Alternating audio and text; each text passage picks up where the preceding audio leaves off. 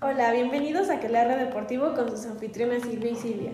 En este podcast hablaremos de temas interesantes, tópicos selectos de la medicina del deporte, fisioterapia y áreas relacionadas.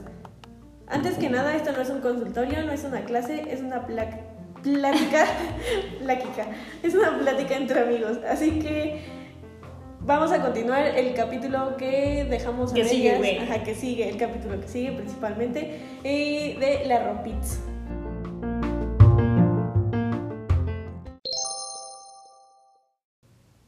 El capítulo del día de hoy vamos a retomar el de curiosidades de la ropa deportiva. Esta es una parte 2. Entonces, ¿algo De quieras dos, decir? dos de dos. Ajá, dos de dos. Y pues nada, vamos a continuar con el tema porque creo que hay muchas dudas este, que se generaron con el capítulo pasado. Con la consulta ciudadana Ajá. de si encarcelamos a Fox. No, no es cierto. Bueno, sí es cierto. Y bueno, vamos a empezar con eh, lo primero. First of all. ¿Será que las prendas deportivas pueden influir en el rendimiento deportivo? Sí, no, ¿por qué? Justifica tu respuesta. A ver, güey. Eh, sí. Gracias, aquí se Gracias, adiós. Sí, adiós. Bueno, no, pues, o sea, sí, güey, justifica tu respuesta. ¿Ah, ¿Lo digo? Ah, Pues sí. Ah, bueno. Este, entonces, ¿afecta o no afecta nuestro rendimiento? Es un sí, sí afecta nuestro rendimiento. Se debe de elegir la prenda correcta para el tipo de actividad y condiciones ambientales. Un ejemplo, y retomando lo mencionado en el blog anterior o en el capítulo anterior, eh, en deportes de ciclismo se hicieron estudios donde se demostró que la ropa ideal debe ser más suave y ajustada posible para re- reducir la resistencia aerodinámica del competidor. O sea, no nomás porque...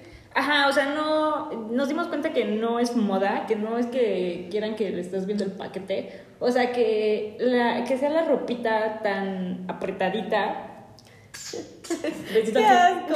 No, o sea, tiene su justificación y eso es lo de reducir la resistencia aerodinámica. Y de hecho, se hicieron estudios ah, con competidores eh, pues, de ciclismo y se vio que aproximadamente en una carrera de 40 kilómetros, eh, un competidor que usaba un atuendo de poliéster, pero que no estaba pegadito, o sea, que estaba medio aguado como tus nalgas, este, podía retrasar al competidor hasta dos minutos. Entonces, tal vez esto en alguien que sea amateur o que está realizándolo de una manera no tan profesional, pues no va a ser tan importante, ¿no? Pero imagínense esto ya trasladado a alguien las En Olimpiadas, las Olimpiadas, o el Tour de Francia o lo que sea, algo que ya tenga, tenga que ver así el tiempo tan importante, entonces sí tiene que ver y sí influye el rendimiento deportivo en eso. Y también tenemos que considerar eh, los aspectos como de, de los entornos naturales, porque no sé tú, güey, si sabes aproximadamente cuánto mide la superficie de la Tierra.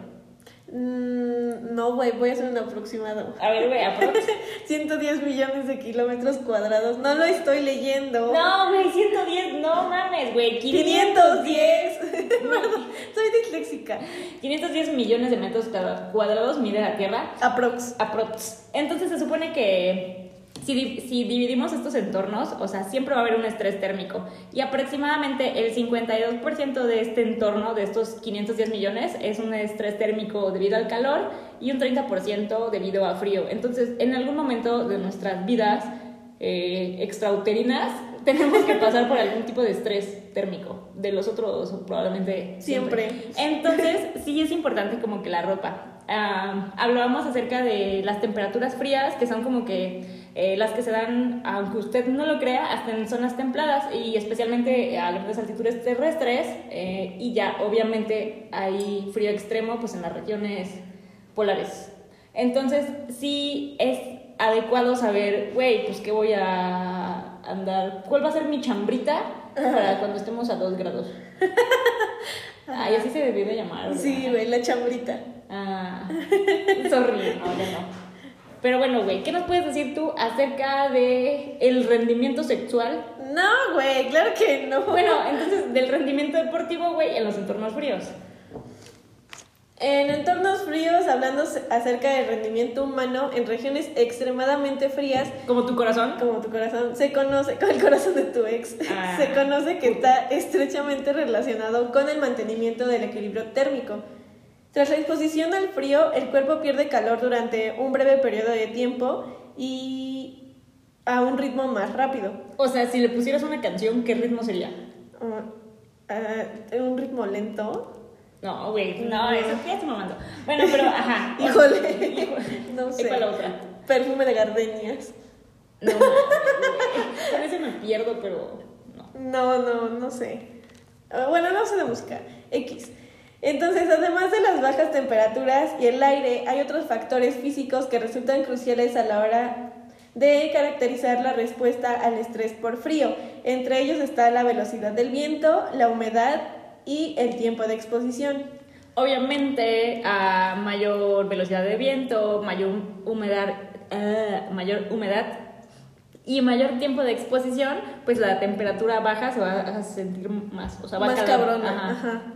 Más cabrón, güey. Más cabrón. Sí, o sea, porque no es lo mismo que haga frío a que literal el viento te esté azotando en la jeta y ya sientas así los mocos congelados. O sea, eso está todavía más cañón. O sea, tienes frío y todavía que te llegue así el, el, el, el, El aire- ajá, el airón. No, sí, y es lo que, lo que hablamos, o sea, no es lo mismo que estés frío ah, y estés como a nivel del mar. O Ajá. sea, y bueno, que esté medio húmedo, pero no va a ser lo mismo pinche altitud cabrona, eh, pinche humedad, no voy a hacer albur con esto, cabrona y... Te lo hiciste solito. Sí, ya, ya me perdí. Y lo del tiempo de exposición. Entonces, de nuevo, o sea, ya trasladando esto así como un ejemplo concreto, imagínense todos los que están haciendo eh, hiking en montañas altas. Sí. O sea, está más cabrón. O ni siquiera, o ni siquiera hiking, que nada más te vayas ahí a, a echar tu, tu hamburguesita y tu huevito, Ajá. pero a la malinche, güey. Ah, sí. Ajá. No, no nos pasó. La semana pasada nos pasó y. Y, y, y. Y yo, como siempre, iba en short. y iba con una playera de algodoncito, valiéndome verga lo que habíamos hablado el podcast anterior. Yo, así de X, yo lo. De- dedujimos que llevabas cuánto? Punto 50 clo. Ajá, punto 50 clo a una gran altitud, más de 4000 metros. Pero, güey, Si no mal me acuerdo eran 3100. pues no sé, los dejamos de contar. Sí, me quedé en 3100. Pero bueno, me verga. Porque a veces, o sea, sí está bien este podcast, que sepan todo lo que estamos diciendo de los clo, pero a veces uno es... Pendejo. No. bueno, sí, sí, van de la mano. Entonces, ya regresando, porque ya estamos divagando. En- como dijimos, la pérdida de calor se va a ver afectada, afectada por la velocidad del viento y esta se va a medir por algo que se llama el índice del frío viento. O sea, eh, en sus siglas en, en inglés W Sí. C A Sí, y ay, Sí. perdón, con dislexia. Y bueno, también es súper importante saber que eh, muchas lesiones que se producen por frío se producen cerca de los 0 grados centígrados, especialmente cuando la piel y la ropa se mojan. Entonces, de nuevo, es importante saber que en este tipo de exposiciones, güey, o sea, ropa impermeable, o sea, sí tiene su sentido, un chingo de sentido. Y bueno, entonces, ¿qué puntos vamos a considerar en los entornos fríos? First of all, que la ropa que estés, o sea, debe estar seca y caliente. Obviamente por lo que les dijimos, cuando la eh, ropa se empieza a mojar y es- alcanza estos 0 grados, nos va a producir probablemente quemaduras por frío y eh, que, este- que esta temperatura se prolongue durante pues, estos periodos de actividad. También nos debe de proteger del viento, por lo tanto necesitamos eh, ropa que reduzca este tipo de pues, aislamiento del viento. O sea, Que no pase tan fácil el viento. Exacto. Eh, otro, otro punto a considerar, güey. Ah, que las prendas deben permitir que se disipe el calor durante los periodos cortos de ejercicio, en las rodillas, los codos y los hombros. El material aislante no debe comprimirse excesivamente en las actividades del clima frío, ya que el volumen del aire atrapado se reducirá. Esto quiere decir que nosotros al hacer ejercicio producimos calor, entonces si está como muy ajustada la ropa, como que igual nos va a costar más trabajo mantener ese calor o como disipar o transmitir el calor a otras de nuestras extremidades, en pocas palabras. Sí, exactamente. O sea, como lo dijiste, o sea, lo de el volumen de aire se va a reducir. Entonces, eso no va a permitir que en, que en las partes como los codos, los hombros, o sea, como partes más expuestas, eh, pues que queden así como sin este, con este tratamiento. Y también hay que prestar así un chingo de atención que en todas las, en las partes que son como que las mayores pérdidas de calor, como los bebecitos, o sea, en la cabeza, en las manos y, en los pies. O sea, de nuevo, si estás calvo, nada más, o sea, si no estás escuchando alguien calvo, o por gusto o lo que sea, o saludos. saludos. Eh, güey, o sea, está bien que te pongas tu gorrito North Face y todo el pedo. O sea, sí, Sí. es por mamón, pero Pero también tiene un porqué. sí, güey. O sea, sí, no va a servir que traigas una pinche chamarrota de 5 mil varos y unas pinches bototas de 5 mil varos si la cabeza la tienes súper descubierta, porque ahí se va a ir como todo el calor, ¿no? Ajá, se va o a las escapar. manos. Ajá, o en las manos, que no tengas tus guantecitos. O los pies, güey. No mames, no sé si han visto que hay gente que los tiene así como bien agrietados. Y o sea, así de, güey. O sea, reptiliano, güey. Pero pues tápate el piecito. O sea, a veces hace un chingo de calor. Y pues sí, chanclita, güey. Pero también cuando hace frío, no te mames, güey. Tápate el pie. Reptiliano. Y bueno, y ahora que vamos a otro de los puntos que queríamos platicarles era acerca de las regiones de gran altitud, que si usted no lo sabe, considerar algo como gran altitud son mayor, es mayor de los 2.591 metros. Entonces, ¿qué madres vamos a considerar eh, en la gran altitud? Bueno, en esta, eh, en la gran altitud existe algo que se llama estrés hipovárico. O sea, suena muy mamón, pero nada más se refiere a que disminuye todo lo que es la, eh, ¿cómo se llama? ¿Gravedad? No. No, o sea, también, pero no, no, güey, la gravedad no, o sea, la de, el contenido de oxígeno. Ah. Y también se va a, a modificar todo lo que es este, esta ca- capa de aislamiento que rodea el cuerpo. Entonces, eh, también en este tipo de grandes altitudes va a haber una disminución de la presión barométrica y esto combinado con la hipoxia y con el frío, pues va a tener muchos efectos importantes en la circulación sanguínea. Ay, perdón, es que tuve así como un déjà vu. Ah, es cierto. Eructó. Eh, bueno, es que uno tiene que estar tomando, si no, no puede realizar eso. Y bueno, entonces va a tener efectos importantes en la circulación sanguínea, especialmente en las extremidades. Y entonces en este tipo de gran altitud, igual, botas y guantes especializados para la altura son imprescindibles. De nuevo, no es por mamón. O sea, yo a veces me quedaba pensando que muchas de estas cosas era Por pinche güey mamador que Ajá. quiere traer unas pinches botas de 10 mil pesos. Pero no, o sea, realmente si estás ya haciendo algo de esto chido, pues sí tiene que ver. Porque, por ejemplo, hay algunos materiales que se utilizan en ambientes que se podría decir que están como a nivel del mar o no con algo que se llame eh, gran altitud, que, que son como unas plantillas, bueno, en la botita tienen como una Esponjita. Ajá, una esponja. Y esta esponjita eh, es para, bueno, para entornos que no sean de gran altitud, ¿no? Porque lo que pasa es que esta bota se empieza a hacer rígida y va a existir una como expansión volumétrica que va a generar un efecto similar como una ligadura que te estuviera produciendo en el pie por, o sea, de nuevo, por lo de la disminución de la presión y, eh, barométrica y todo esto. Entonces, estos son materiales que no podemos utilizar ahí. Entonces, si vas a tu tienda de confianza, o sea, y estás haciendo estas madres, sí te tienen que, que especificar que es como hiking para grandes alturas o mamadas así. Ujú. Sí, Y- para que no tengas ningún riesgo de lesión. En el caso de un ambiente cálido, ¿qué tipo de prenda debo escoger? Y en entornos cálidos, los sistemas de ropa adecuados deben de ser fácilmente comprimibles y flexibles, que brinden facilidades para la eliminación del exceso de humedad corporal, o sea, que se lleve a cabo sin complicaciones la evaporación del sudor y que permita fácilmente a través del tejido el aire, o sea, que el, el- que el aire pase. Y esto es para mantener un equilibrio térmico que el sudor proporciona, ya que el sudor proporciona la mayor oportunidad de disipar el calor corporal generado por como ex- subproducto del ejercicio y la absorción del entorno caluroso. Es como si te vas a correr con una chamarrota a 40 grados. Me dices básico, como si todo el mundo tiene la chambrita para el entorno caluroso.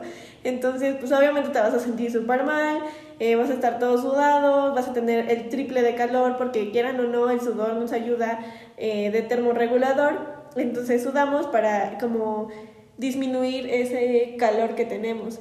Y al mismo tiempo, pues el, el aire igual nos permite, nos sirve de termorregulador. Bueno, ajá, nos sirve para, ¿cómo se dice?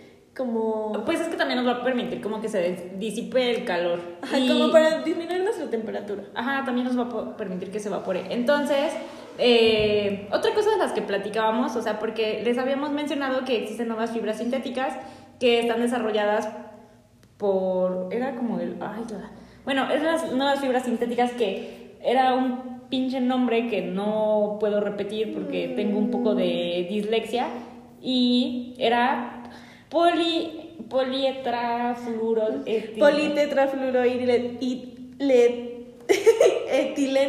Que sus siglas son PTFE. Bueno, estas nuevas fibras son como que las más chingonas que hay ahorita y las que se están desarrollando porque se supone que estas fibras permiten que mejore el transporte de la transpiración insensible fuera para la superficie de la piel. Pero de nuevo, o sea, si no vas a, o sea, no vas a cambiar todo tu pinche guardarropa nada más porque te estábamos diciendo que estas son las, de las nuevas y las más chingonas. O sea, ¿qué vas a hacer en ambientes cálidos? Güey, pues entonces vas a escoger la menor ropa posible o eh, ropas que sean de nuevo. Eh, cuando nos, referimos a comprimidos y flexibles, o sea, eh, si te das cuenta, el algodón no es como tan, tan flexible, a veces sí queda como que un poco rígido. Ajá, o sea, no sería lo mismo de un poliéster. O sea, que no sea tan culero. O sea, como que se le hace mala. Uh... Satanizan el poliéster. Ajá, y pues no, el poliéster es vida. No, no es cierto. Pero bueno, entonces, güey, no necesitas cambiar todo tu guardarropa, nada más que sea. Eh, que te permita, o sea, que la transpiración, que no sea tan. O sea, que no esté así como que tan pegada a ti. O sea, que si tiene aberturas y eso, pues está chido. Y qué más, qué más. Lo que decíamos de los hilos, o sea, que, que estuviera como más abiertita. Ah, sí, exacto, eh, porque la parte del tejido sí tiene que ver. Eh, igual se hicieron estudios que había tejidos que son como de red, así como si estuviéramos en los 80 y nos pusiéramos una playera de red que se ven los pezones. Eso es un tejido, tejido, valga la redundancia, que son buenos para la transpiración. Entonces, o sea, que no esté tan cerrado. O como tejidos en punto también están chidos para esto de la transpiración. Y. ¿Qué más? ¿Qué más? Mm, pues igual, o sea, creo que en el calor es más fácil. Porque igual es con prácticamente con lo que tú te acomodes. Y si tienes calor, pues lo que puedes hacer es literal quitarte la playera o a las mujeres entrenar en top, eh, licra y los hombres pues, sin playera eh, y en shorts igual, o sea, como donde como te sientas más cómodo, o sea, ya no va a haber tanto pedo como en el frío. Ah, exacto, y algo que también había leído era acerca como del color de la ropa, o sea, como que siempre nos han dicho así de, ay, los colores oscuros atrapan el calor y cosas así. Sí tiene como su base científica, eh, y por eso se prefieren como que colores más claros o cositas así. Y también hay otra cosa que leí en este artículo que mencionaba acerca del tono de la piel. O sea, que en pieles más oscuras sí había un, o sea, un mayor atrapamiento. No sé si se, existe la palabra atrapamiento. Bueno, pero, ajá, bueno, había un mayor atrapamiento como de la luz solar. Como encapsulación, ajá. Y entonces sí podía como que modificar un poco las temperaturas y que fueran como que térmicamente más altas para ese tipo de, de pieles. Entonces sí se prefería que se utilizara encimita algo de ropa más clara para este pedo. Pero, no sé, me quedé como con dudas acerca de esto. Habla, no sé, tendré que checarlo de nuevo. Pero subo Bueno, y pues ya nada más cabe mencionar que las tasas de sudoración durante el ejercicio Varían en función de factores como la intensidad del ejercicio, las condiciones ambientales, en este caso calor, humedad, flujo del aire, y la talla, la ropa y el estado de forma o aclimatación del deportista. Pues sí, no es lo mismo que yo te diga, güey, vete a andar en bici, a, vuelvo a poner a 40 grados y, tu chambrita de, del calor, o sea... Ah, sí, no Sí, no, güey. O, sea, es mucho pedo. Ajá. O de nuevo va a ser mucho pedo lo de cambiar todo tu pinche guardarropa o cosas así. O sea, solo como que eh, de manera general nos quedamos con que para entornos cálidos como que la cosa es más flexible, nada más que todo permita como que la sudoración y básicamente esto. Pero para los entornos fríos sí hay que buscar telas de nuevo, que nos permitan estar secos, que nos permitan estar calurosos, o sea, que nos den calor y también que nos den esta aislación del viento. Y de la humedad. Y de la humedad. Entonces, si vas a irte a correr a 2 grados centígrados. Sí, inviértele ahí en. Ajá, o sea, en. En la chambrita buena. Sí, o sea, o por lo menos un impermeable. O sea, y, y de nuevo, por ejemplo, los impermeables, por eso son como o hay como, ajá, impermeables como para correr, que son delgados, que, son, que no son pesados, o sea, que están ligeros. Y de hecho también cuando tienen como muchos cierres, no es mame, o sea, no es así nada más por diseño, sino por lo mismo, de que permiten que se dé como este intercambio y que no existe el, atrapamiento del frío para que se dé como que la disipación y en las extremidades y todo esto exista una circulación. Entonces también eso tiene que ver, o sea, si tiene bolsitas, eh, es como que mejor para estos tipos de entornos.